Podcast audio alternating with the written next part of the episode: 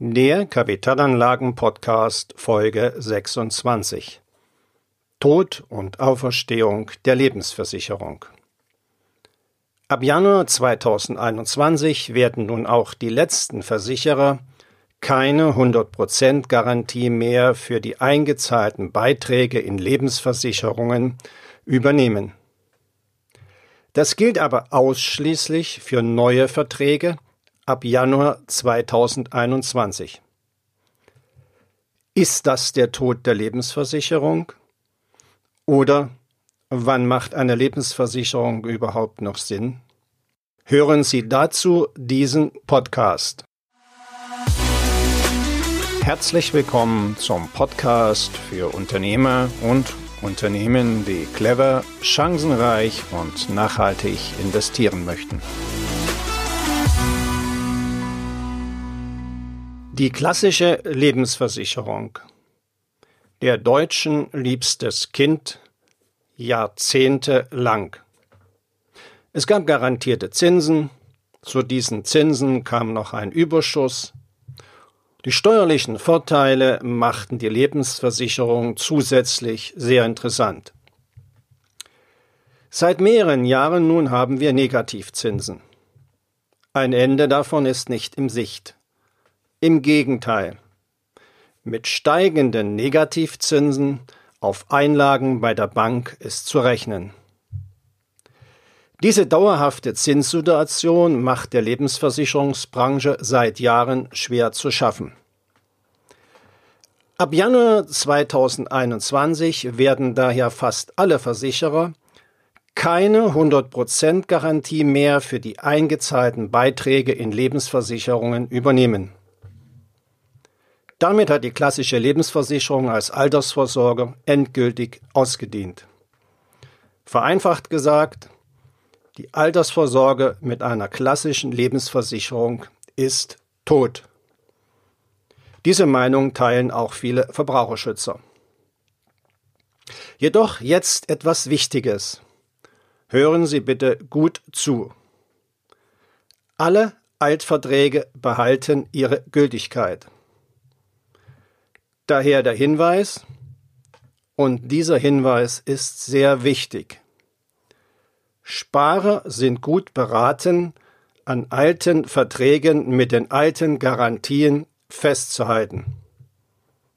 Vor allen Dingen, wenn sie schon über Jahre laufen.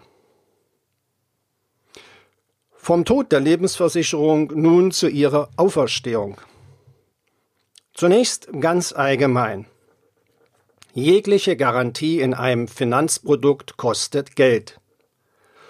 Und damit kostet jegliche Garantie auch Rendite. Mit niedrigeren Garantien würde also Geld gespart.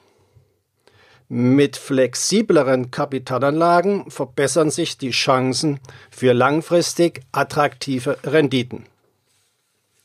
Wie man sieht, Sicherheiten und Renditechancen müssen neu ausbalanciert werden. Viele Menschen sehen diesen Zusammenhang von Garantie und Rendite. So bestätigen auch Umfragen, viele Menschen wären bereit, auf einen Teil der Garantien zu verzichten, wenn sie dafür höhere Renditen bei Lebensversicherungen bekommen würden.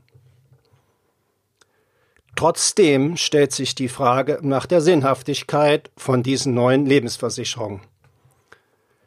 Betrachten wir das näher. Rein von der Rendite her können ja beispielsweise schon mit Mischfonds langfristig die gleichen Ergebnisse erwirtschaftet werden wie mit den neuen Lebensversicherungen. Und das bei gleicher Sicherheit. Wo also spielen Lebensversicherungen noch eine Rolle? Nehmen wir dazu die betriebliche Altersversorgung. Die betriebliche Altersversorgung wird grundsätzlich über Versicherungen durchgeführt.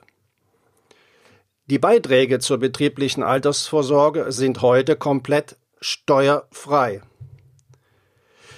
Die heute eingesparten Steuern fließen also statt an den Fiskus mit in die Altersvorsorge. Erst später bei Auszahlungen der betrieblichen Altersversorgung müssen Steuern gezahlt werden. Das ist ja allgemein bekannt.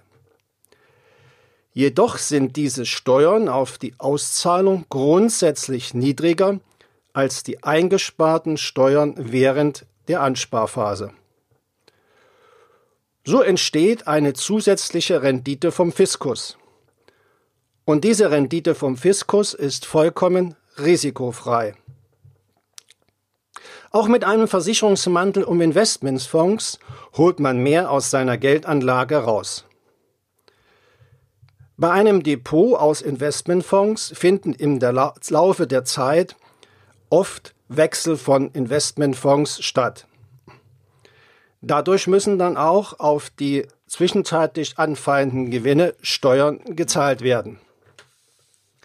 Neben diesen Steuern auf Gewinne bei einem Fondswechsel sind auch regelmäßig Steuern auf mögliche Dividendengutschriften zu zahlen. Diese Steuerzahlungen schmälern den Zinseszinseffekt.